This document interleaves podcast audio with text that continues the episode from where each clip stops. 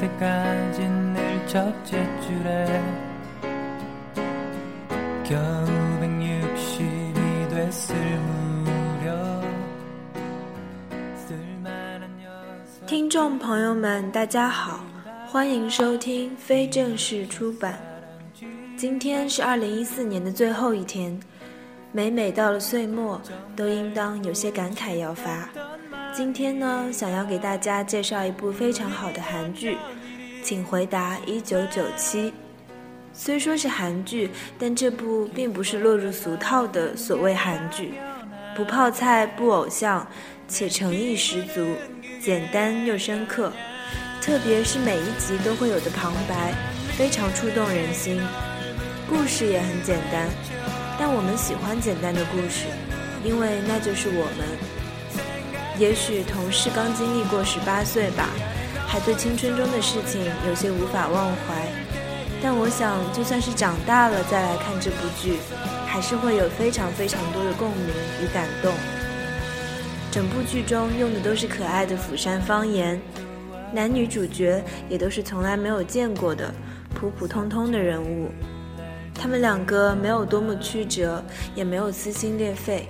没有出车祸，没有得白血病，没有强有力的第三者，也没有什么天雷狗血的误会，只是顺着成长的主线，不急不慢，小火煲汤一样，经历所有人都经历过的喜悦、惊讶、哀愁、费解、放弃、努力。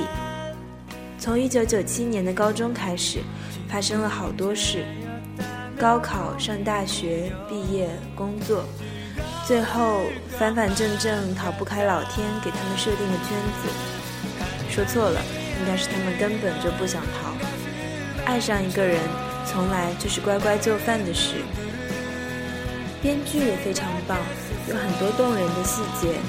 比如说，其中有一处，爸爸和女主吵架，但最后女主发现爸爸还是不忍心她被班主任体罚，帮她写完了成语作业，让我想起来。曾经，我的外婆也为了让我早早的去睡觉，帮我写完了八百个地等式，甚至是别扭的模仿我幼稚的笔记。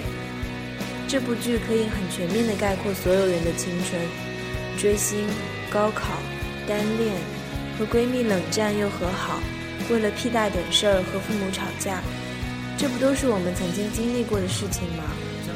现在从旁观者的角度去看，觉得当初做出这些事情的我们很幼稚，也很勇敢，想笑也想哭。哪个女生读中学的时候没疯狂的喜欢过某个明星？房间里贴满他的海报，买所有和他有关的 CD 杂志，为了他和同学发生争吵，为了他的开心而笑，为了他的忧伤而哭，甚至以为他就是你的全部。直到有一天，他慢慢的淡出了人们的视线，而你也长大了，你才突然顿悟，没有他，生活还是要继续。可是我们同时也知道，不管过多少年，我们曾经疯狂迷恋过一个人的心情，永远都不会忘。看见他们所有人，就像看完最好的一生，吵吵闹闹，有得有失，就像看电影、看文章一样。总有人会说不对、不好、胡说八道，你不对，我不对，你们不对，我们不对。即使有那么多个不赞同、挑三拣四，生活还是我们的，而我们还是在一起。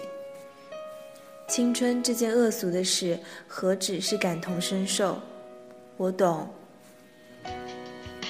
今天的节目到这里就要结束了，再次感谢大家的收听。新的一年，让我们更努力的活下去。祝大家新年快乐，晚安。